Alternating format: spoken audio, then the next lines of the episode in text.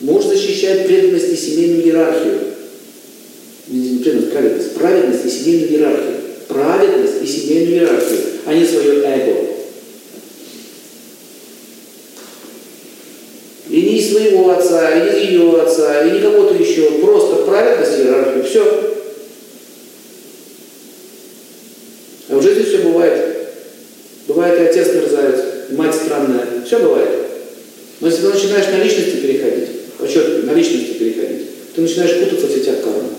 Вот это вам секрет. Если вы хотите управлять даже какой-то фирмой или что-то построить какой-то бизнес, не переходите на личности. Как только вы пришли на личности, у вас сразу конфликт начнется.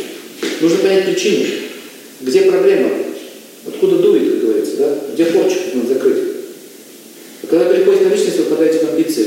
Если вы попадаете в амбицию, вы уходите от кармы, начинается от кармы. А там, где от кармы, пошла карма. Все, развал. Это и есть мужская сила. Вот она броня. Где? Хотите такого мужа? Будете ему ноги быть? Будете. Сами. Он даже требовать не будет.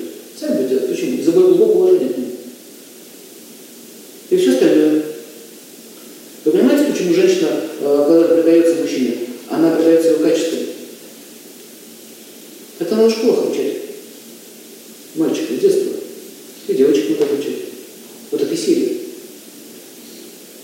believe it.